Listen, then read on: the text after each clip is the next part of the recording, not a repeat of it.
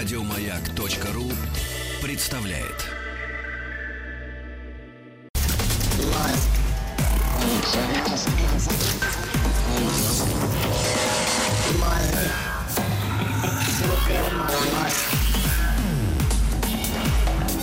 Объект 22. Мозг. Это «Объект-22», я Евгений Стаховский. Доброго вечера, если хотите. И сегодня, знаете, ну, вообще мне э, надо в самом начале, наверное, сказать э, две, как мне кажется, вещи. Что в последние буквально пару дней поступали некоторые вопросы, и я должен как-то на них ответить. Э, значит, первое что касается нашего большого цикла, который здесь присутствует в рамках «Объекта 22», цикла, посвященного необычным, неординарным, из ряда вон смертям, у нас как-то обычно шел по понедельникам, но вот сейчас в сентябре легкие перестановки по, выражаясь сухим языком, эфирной сетки.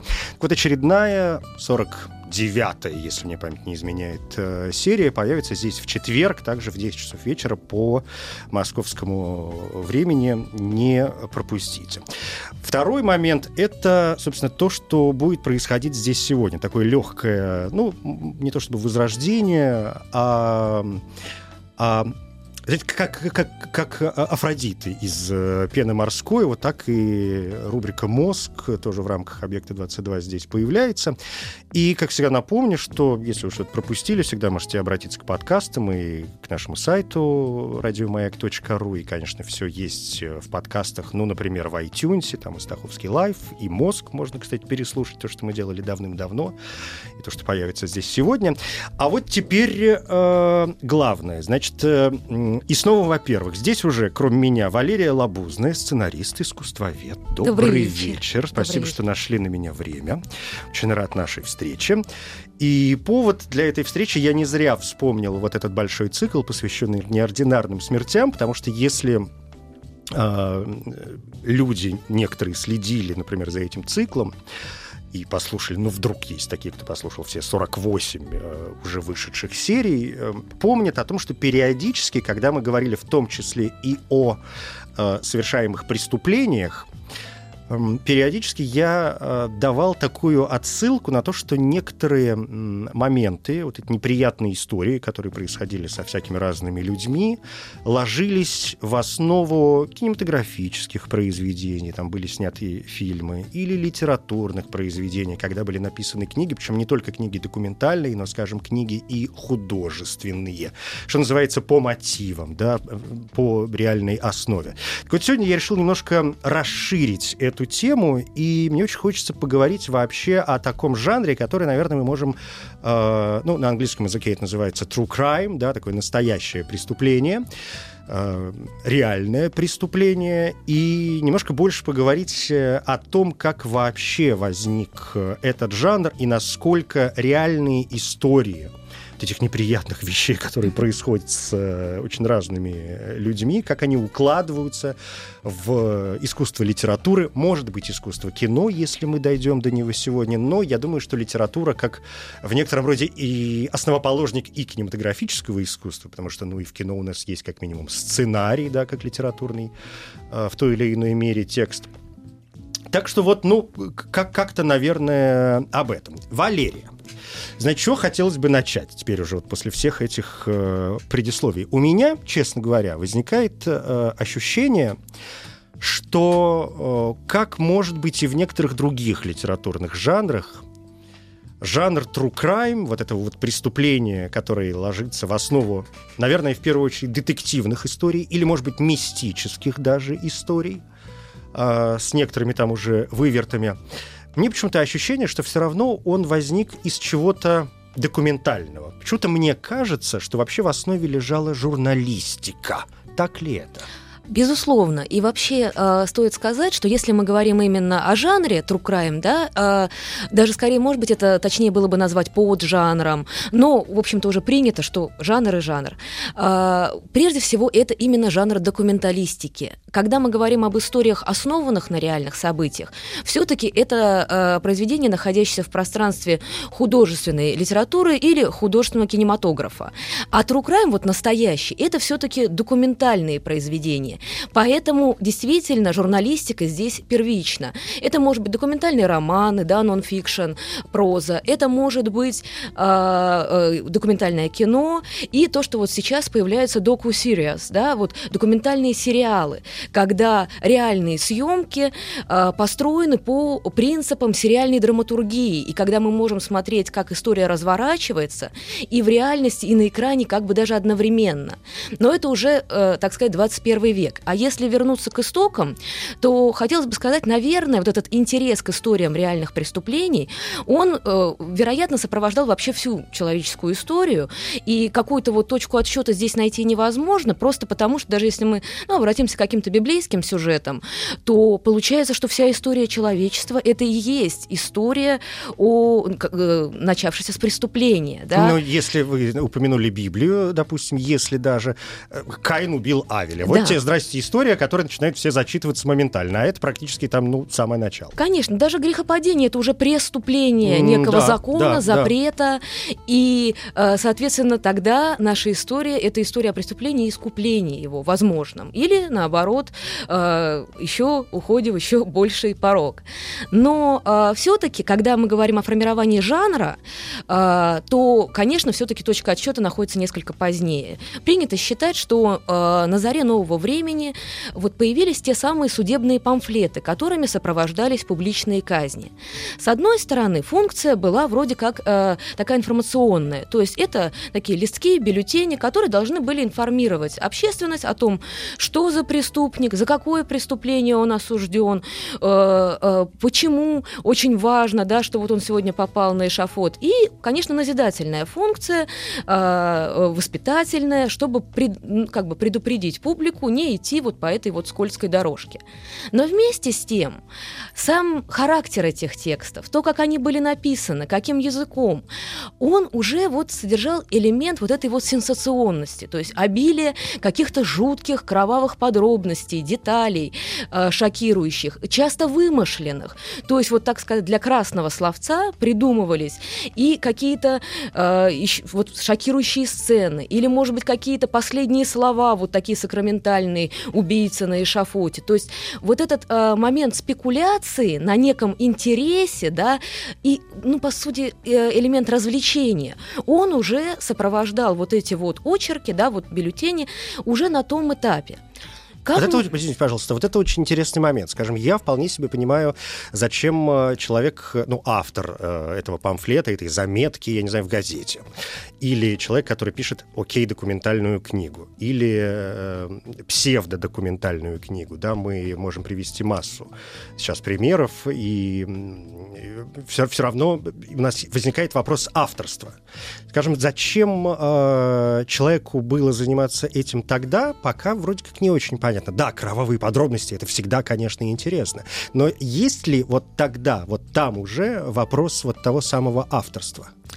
А, я бы сказала, что здесь речь идет не об авторстве, а, да, с одной стороны, это такое вот э, площадное развлечение, да, казнь как зрелище, но у этого есть более такой вот сложный культурологический и даже, возможно, политологический аспект, который описывал как раз Мишель Фуко. Да, он ввел вот это понятие спектакля эшафота, казни как э, ритуала, как э, театрализованного некого зрелища, да, и демонстрации того, что правосудие преследует э, виновного, да, за границей границы, это цитата, да, э, всякого возможного страдания. Как это объяснял, собственно, сам Фуко, э, великий мыслитель 20 века, который, помимо прочего, да, занимался вот исследованием истории пенитенциарной системы. Почему, собственно, свою книгу «Надзирать и наказывать» он начинает как раз с очень подробного, детального и тоже изобилующего жуткими подробностями описания казни во всех ужасных деталях. Зачем он, собственно, берет, что он хочет вот донести как бы своему читателю? Гипотеза э, Фуко состояла в том, что э, вот этот вот абсолютный монарх, да, суверен, он не мог еще на том этапе наладить э, такую систему, которая бы обеспечивала неотвратимость наказания, да, и, условно говоря, вот все, всех преступников поймать, да, посадить в тюрьмы и вообще это сделать, вот как, как впоследствии это превратилось в индустрию, да, в общем-то, даже и незаметно от общества, где-то за гранью общества, да, тюрьмы стали закрытыми заведениями, э, во многом там непрозрачными для публики. Зачем нужна была вот эта публичность? Зачем нужен был театр, спектакль? Потому что э, это был вопрос власти. Вот этот суверен, он должен был продемонстрировать, э, что его власть, да, казнить, миловать, э, власть над подданными, над их телами, она с одной стороны, да, абсолютно, а с другой стороны случайно.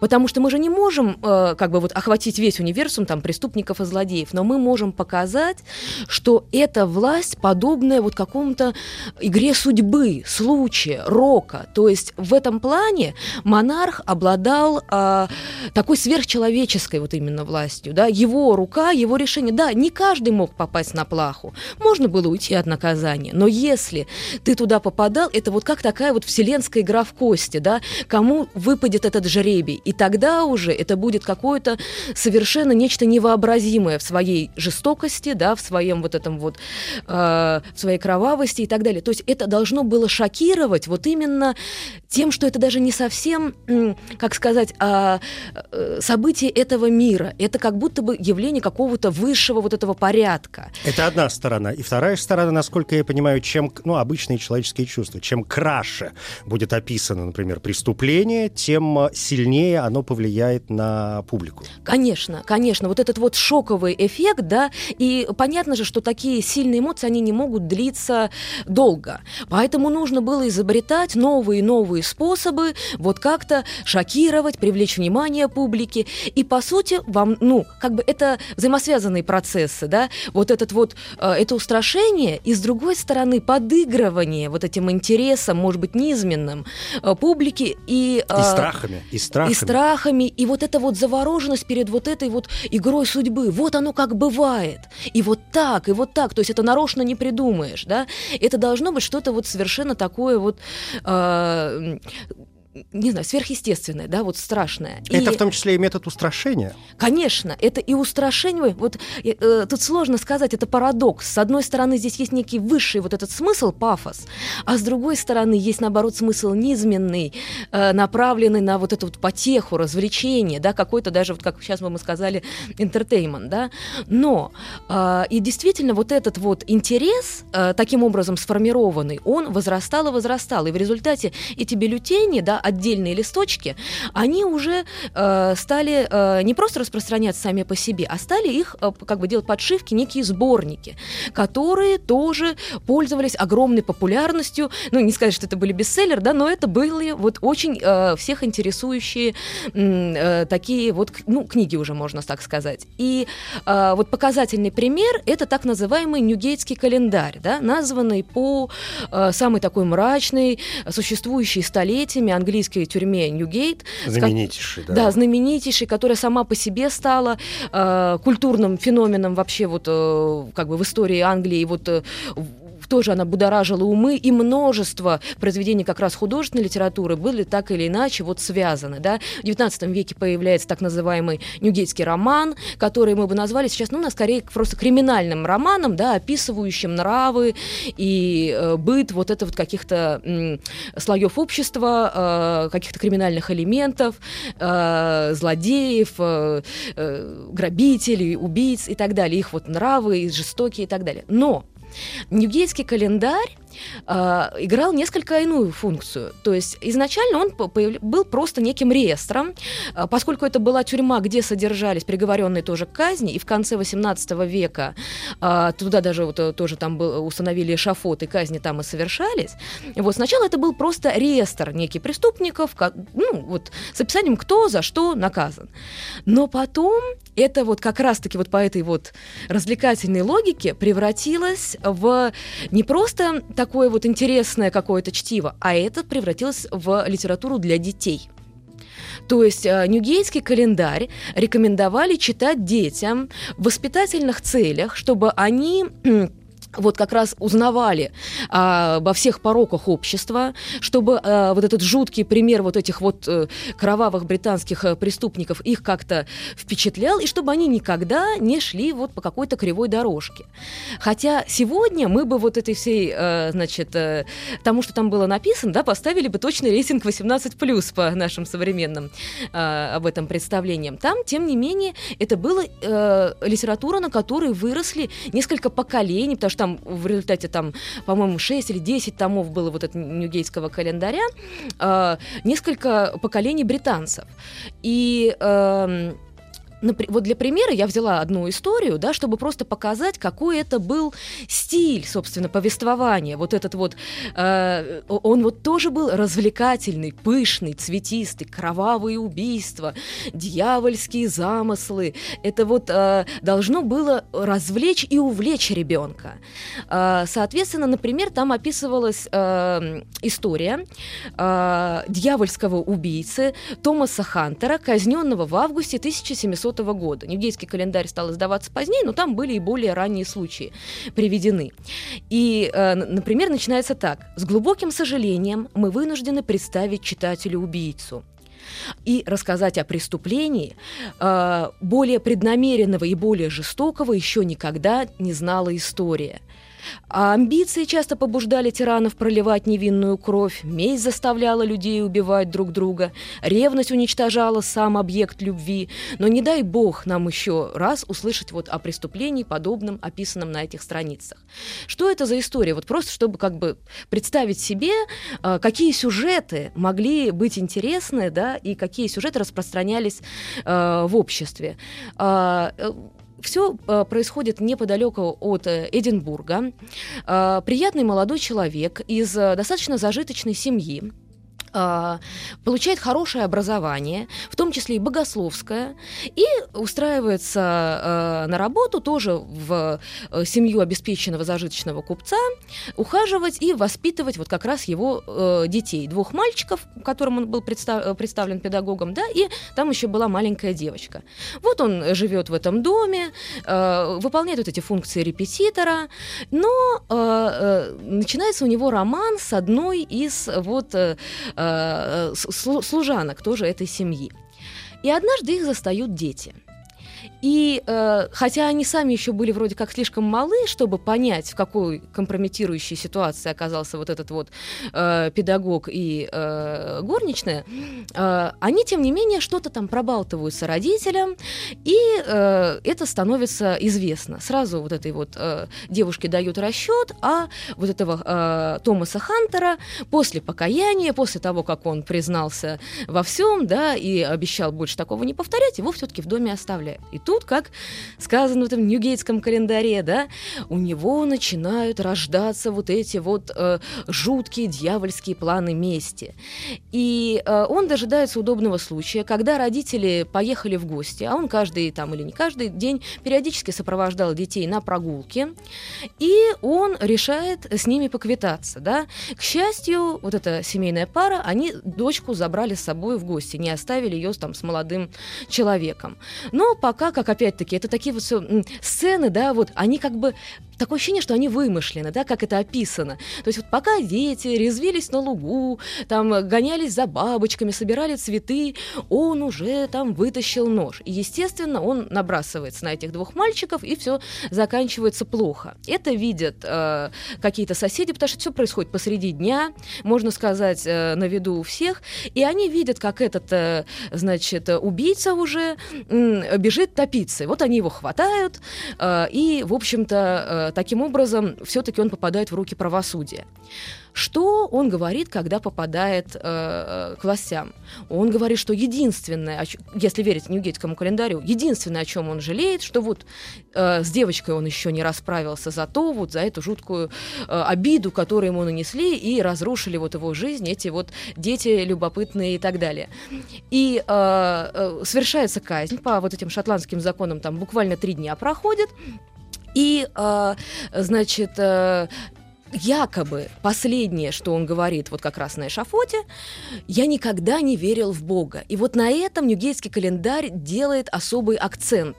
То есть, вероятно, может быть, он этого и не говорил, но они, как бы авторы, они поражены э, тем, что вот он преподавал... Начинается накручивание истории. Да, да, да, да. Как бы он преподавал богословие, а при этом оказался атеистом. То есть, таким образом нам уже предлагается некая мораль. Какого плана человек, да, или каких убеждений может быть готов, да, вот совершить такое злодеяние, под подобному которому, как они говорят, не знала история.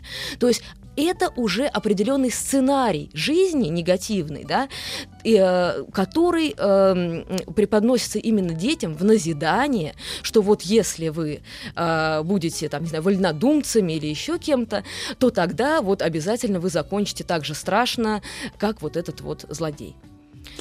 Здесь у меня возникает сразу несколько параллельных линий, в особенности в тот момент, когда мы заговорили о детях, и с большим удовольствием мы могли бы сделать еще и шаг назад и подумать о том, что до появления, скажем, вот таких почти документальных материалов, да, и почему, скажем, детям именно это показывали, мы могли вспомнить множество и русских, и европейских, угу. например, сказок, да. разумеется, на которых и мы в том числе с вами выросли, я не знаю, там «Братья Гримм» — это кошмар и ужас, угу. конечно, угу. если их читать по-настоящему, но об этом чуть позже.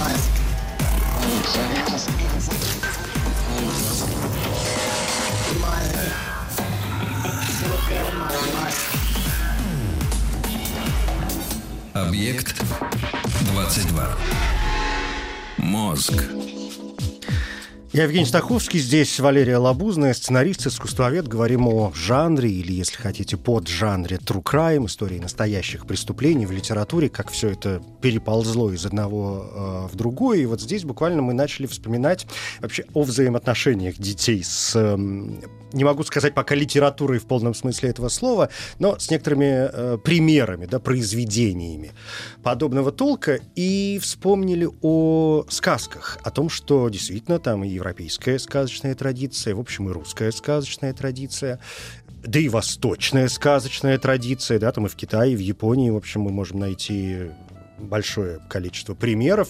Это э, довольно часто весьма жестокие истории, которые так или иначе, в общем, влияют на подрастающее поколение. Но смотрите, что мне кажется, почему мы вспомнили о сказках и почему это воспоминание мне кажется важным.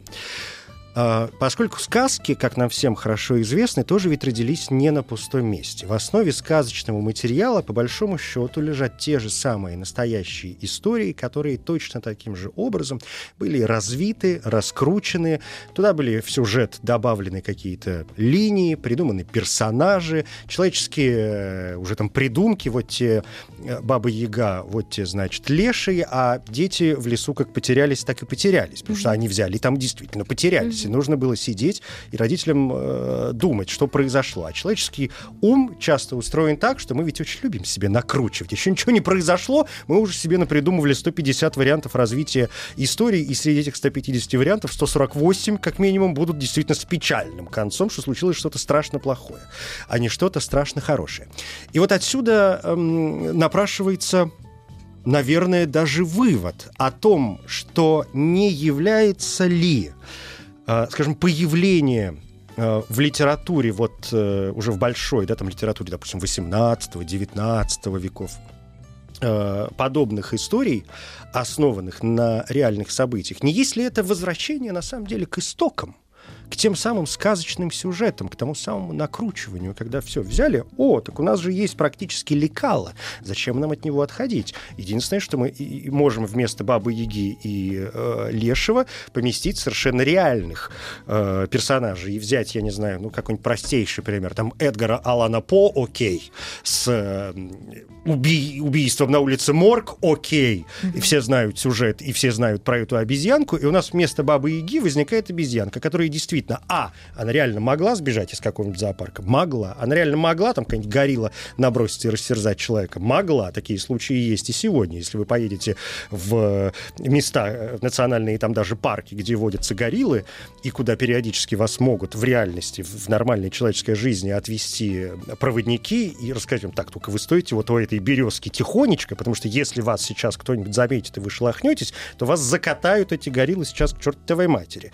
И э, скажем, я знаю случаи, которые происходили и на моей памяти, когда у меня двух австралийцев, действительно, вожак стаи вот этой горильи в лесах, в джунглях чуть не закатал. На самом деле, их еле успели вытащить, потому что он уже нес их, э, ну, может быть, не убивать, но, по крайней мере, показать, кто здесь главный. А горилла — это огромное животное, еще неизвестно, чем бы это дело э, закончилось.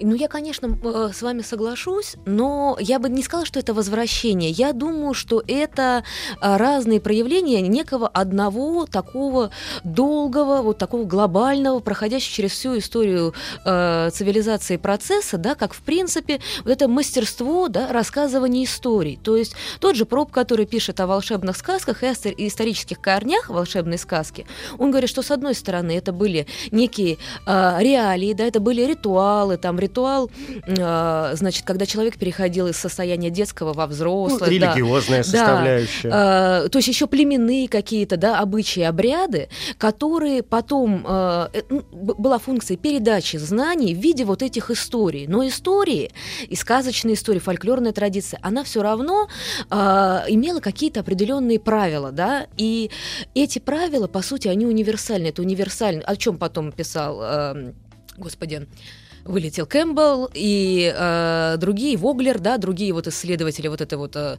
сценарного мастерства, драматургии, искусства написания и там э, придумывания историй, они говорили о том, что есть э, определенные вот эти вот правила, да, на которых зиждется потом современная, ну уже не очень актуальная, да, ну классическая трехактная система и так далее.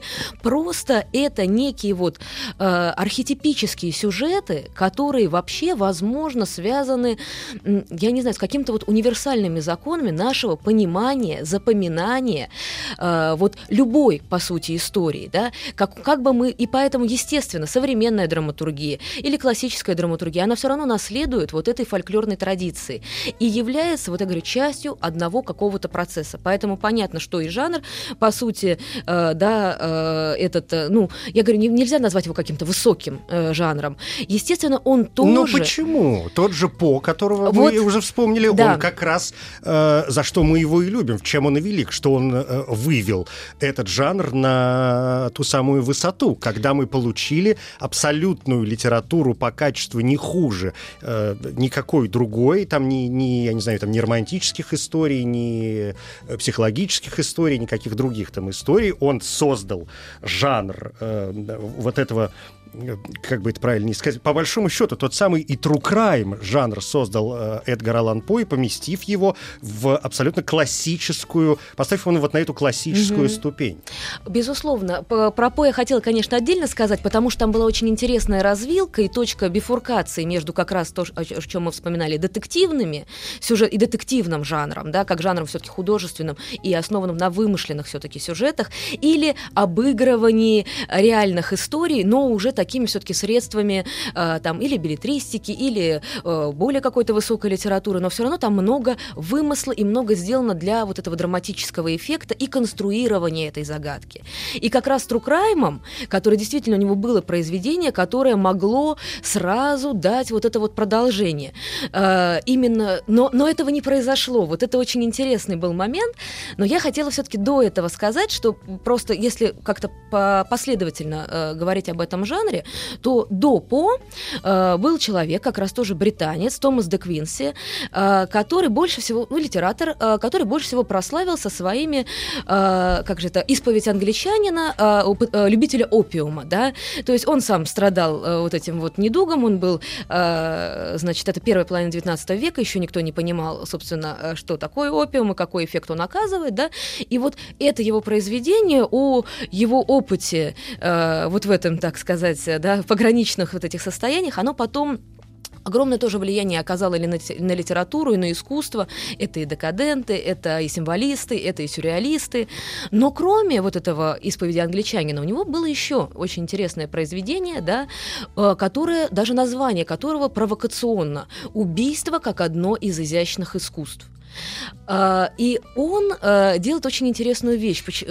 Он пишет это, это как бы от лица некого вымышленного общества знатоков убийств. То есть, по сути, как раз-таки поклонников уже, считай, жанра true crime, да, то есть он уже знает об этом интересе к историям настоящих преступлений, и поскольку это время, когда в Англии были очень популярны разного рода клубы, да, кружки, то он вот придумывает такой вот собственный клуб, который объединяется на почве интереса к вот этим историям реальных преступлений.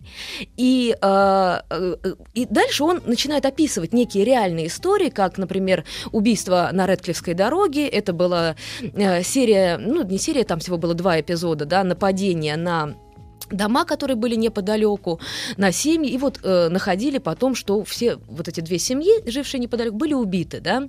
А, это громкое было очень дело, был подозреваемый, так до конца и не ясно, а, он ли был виноват, но а, потому что он покончил с собой раньше, чем какое-либо правосудие свершилось. Но как раз Де Квинси берет эту историю и как бы ее пересказывает, а, как будто бы это доклад вот этого общества, а, и причем он использует такие выражения, э, то есть это своего рода да, пародия и черный юмор, то есть он говорит о какой-то красочной галерее убийств, он говорит о том, что давайте оценим это убийство по изобретательности преступного замысла, по композиции, да, по каким-то вот, в общем, по эстетическим критериям. То есть э, мало того, что... Но иш... это и степ в том числе. Да, это угу. черный юмор, это была угу. пародия, но это одновременно, будучи пародией, было и рефлексией. То есть это была уже попытка осмыслить вот этот вот э, феномен, да, э, и интереса к этим историям, и самих этих историй, и даже э, как-то подумать о том, вот что, что, как, как работает этот механизм. И поэтому, как бы иронизируя над этим, он, тем не менее, задает вот эти вот эстетические э, категории, и даже уже не история о преступлении становится предметом искусства да, или литературы, а, собственно, самоубийство. И он вот этим вот, вот этой иронией, он снижает несколько вот этот ужас этого вывода, что даже убийство можно оценивать как своего рода вот такой вот акт, да, э, ну, я говорю, очень громко сказать, конечно, искусство, но вот акт вот эстетический, как эстетический феномен, что потом будет там у э, Уальда, да, э, в Дориане Греи,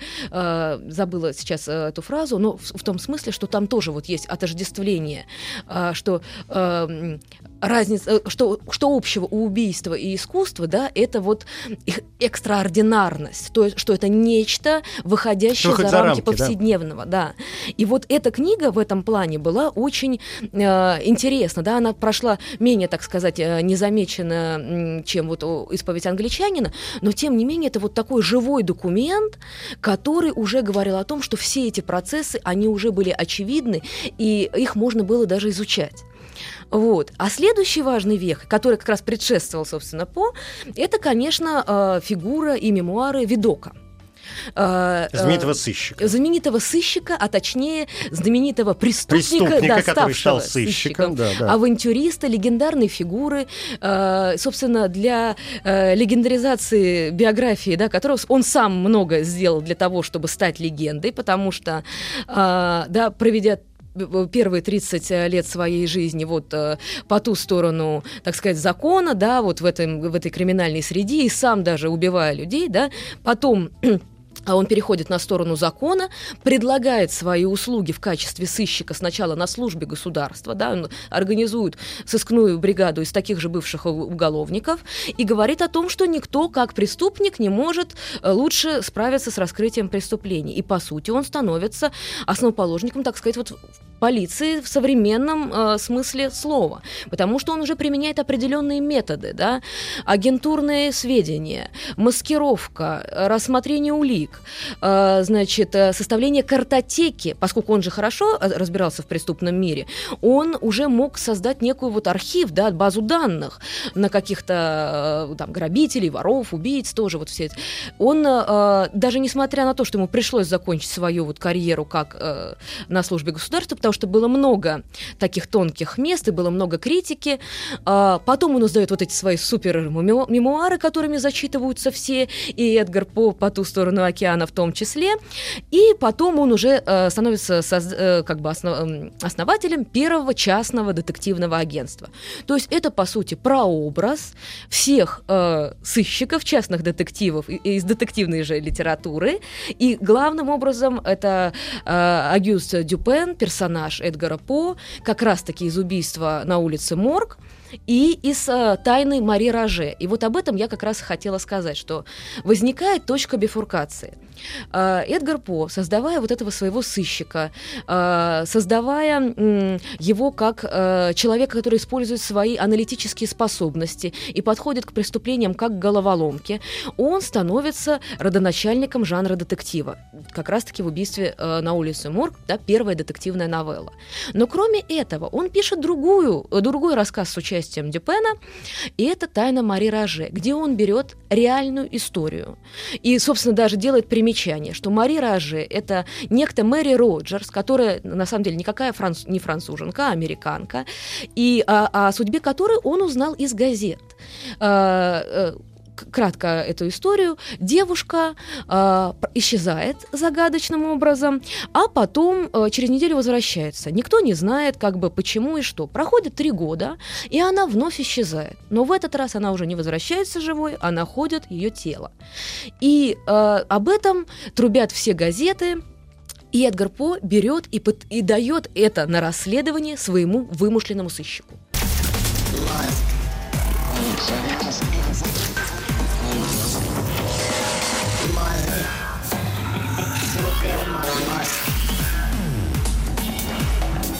Объект 22. Мозг. Валерия, смотрите, что у нас получается. Значит, ну так, немножко, у нас mm-hmm. осталось немного совсем времени, а хочется еще уложить сюда какие-то моменты. Значит, у меня сложилось э, абсолютно четкое впечатление, что мы э, и сам жанр True Crime, и вообще литература подобного рода вместе с ее истоками вынуждены рассматривать, э, ну, как минимум, как минимум в трех проявлениях. Значит, есть ну, такая практически документальная публицистическая литература, где э, порой даже, в общем, самым сухим языком может быть написано о том, что вот, это было так, так и так, в таком-то году такой человек пошел и сделал то-то, то-то, и потом там случилось, не знаю, вот те преступления, вот те наказания. С другой стороны, мы имеем, э, э, скажем, литературу, где преступление является э, реальным, да, изначально, и на основе эм, вот этого реального преступления рождается детек... окей, детективный, а может быть и психологический сюжет. Психологический, это я сейчас Достоевского вспомнил, естественно. Угу. Э, там в первую очередь с его Раскольниковым, наверное, да, потому что, ну, тоже не из воздуха взята история. Э, или мы можем вспоминать э, какие-то моменты, которые наверняка брал и Конан Дойль э, из газетных статей, придумывая свои детективные новеллы о Шерлоке Холмсе. Или мы можем взять взять э, короля сыщиков НАТО Пинкертона, да, в основе которого лежит, в общем, абсолютно исторический персонаж Алан э, Пинкертон, да, mm-hmm. как прототип э, сыщик. То есть такая вот литература, где действительно есть основа, и все, и пошло развитие. И третий момент — это... М- некое совмещение двух э, вот этих э, линий, такая псевдодокументальная, я даже вот не знаю, как ее определить, честно говоря, правильно. С одной стороны, такая псевдодокументальная история, с другой стороны, это, в общем, э, большие художественные произведения. И мне кажется, что, может быть, среди прочего, самым ярким примером по сию пору вот этой третьей линии является роман «Хладнокровное убийство» Трумана, Трумана да. Капоты, да, где мы понимаем, что, с одной стороны, это, в общем, реальная история, это журналистское расследование, он ездит, общается с этими людьми, он э, проводит расследование, но, с другой стороны, это огромный, это настоящий роман, это художественное произведение, да, и он рассматривает эту историю там и с психологической точки зрения, и, и в какой-то момент становится жалко этих людей, да, которые там уже, я не помню, приговорены к смертной казни, да. они, или они сидят в тюрьме пожизненно, ну, в общем, что-то нехорошее с ними происходит. Вот у нас получается какие-то три линии, которые развиваются. Да, ну, конечно, э, как бы, ну, если э, все-таки побыть на секундочку такими пуристами, да, и говорить все-таки о чистом жанре True Crime, конечно, Труман Капоте. То есть это соединение, то есть что от жанра там есть как раз вот это мастерство, талант большого литератора, а от э, э, документального направления, да, это э, четкая фактологическая основа, работа с огромным количеством материалов и превращение их в историю, в сюжет. А, поэтому а, вот самое точное, поэтому «Хладнокровное убийство» и считается, собственно, таким жанрово-образующим произведением, с которого, собственно, настоящая история True Crime э, и началась. И началась. Она уникальна в своем да, роде. Да, она с этого началась. То, о чем мы говорили сегодня, это все истоки, предтечи, и как раз я хотела показать, э, что По мог бы стать э, Труманом Капоте э, 19 времени, века, да. да, но просто это не получило продолжения. Я могу могу ошибаться, но мне кажется, потому что он так углубился вот именно вот в эти вот детали, он так, э, с такой педантичностью вот его, э, значит, сыщик пересказывает все обстоятельства, и причем еще, кстати, не дает, собственно, разгадки, что, видимо, это не так увлекло э, людей того времени, и э, все-таки по стал, э, за ним пошли все-таки по вот этой детективной линии, как раз когда э, вдохновлены, да, э, какими-то реальными событиями, да, вот можно еще простой пример пример привести там Агата Кристи, убийство в Восточном экспрессе, угу. да, на основе дела о похищении э, ребенка Линдбергов. То есть э, таких историй масса. И вот он, оно могло произойти тогда, но произошло только в 20 веке. И, возможно, это связано с тем, что все-таки изменилась, э, собственно, массовая культура, начинается все-таки это феномен 20 века. Изменились средства, которыми мы можем... Э, ну, во-первых, вот появилось больше возможностей для исследований. Да, именно. Больше возможностей. Именно. Люди получили возможность перемещаться с точки там, А до точки Б с большей скоростью люди получили больше возможности копаться в тех же самых архивах, а, потому что я архивов накопилось, извините, за все это время. В-третьих, э, конечно, вопрос грамотности, просто обычной человеческой грамотности. Люди больше стали уметь читать, просто физически уметь читать. Да, и э, плюс, конечно, просто я считаю, что, э, ну, может быть, это такое наше еще представление о да, роли, там, не знаю, гения в истории, но, конечно, должно было произойти вот эта магия, соединение таланта с вот этой вот темой, э, потому что э, Достоевский, он как раз, вот э, мы про него вспомнили, он как раз, по сути, был тоже поклонником этого Трукрайма, потому что он бесконечно зачитывался этими криминальными хрониками, э, значит, он, собственно, это пошло еще с тех пор, как он побывал на каторге и там стал, собственно, слушателем этих историй. И они его заворожили как раз-таки тоже как проявление и вот этого рока, и судьбы, и моральных дилемм, да, и характера человека, и его внутренней какой-то духовной борьбы, да, но будучи все-таки прежде всего э, и писателем таким вот все-таки, э, и, наверное, философом, ему хотелось больше осмыслить это с точки зрения э, каких-то вот выводов э, вот таких вот глобальных, ну, да. тварь или я дрожащий да, правы конечно, имею, общем, нежели конечно. заниматься вот этим вот э, педантичным расследованием. Да, просто э, другой, другой человек, да, другой стиль, другие задачи. Вот. Кстати, вы сказали очень, грамот, э, очень правильную вещь сейчас, да, еще один поворот. Э, заниматься расследованием, ведь мы имеем, получается, еще одно ответвление, когда в любой, там, какой угодно возьми истории, скажем, персонаж занимается попыткой оправдания человека, которого уже вроде как все признали виновным, и его нужно доказать, что на самом деле этот человек не совершал преступление. Это же обратная сторона этой медали. Конечно, и, собственно, уже в 20 веке мы увидим э, несколько документальных картин, э, которые, вот как раз True Crime, да, которые, э, э, значит, кинематографисты, документалисты сначала, например, просто взялись как за интересный некий кейс, а потом они привели и к изменениям в обществе, и к оправданию, и к пересмотру дела. А, то есть э, это уже получился инструмент да, какого-то общественного воздействия вообще и контроля за как раз вот этой системой правосудия. То есть задачи искусства э, соединились с задачами, ну, не знаю, может быть, какого-то правозащитного движения. Не исключено. И мне кажется, что это э, хорошая, если не точка, то, по крайней мере, э, запятая, mm-hmm. потому что нам есть и будет э, чем все это дело продолжить, но уже, видимо, в следующий раз. А сегодня, ну, все-таки по большей части об истоках такого явления, как true crime в искусстве, в литературе. В первую очередь Валерия Лабузная, сценарист и искусствовед, я Евгений Стаховский. Спасибо. Спасибо большое.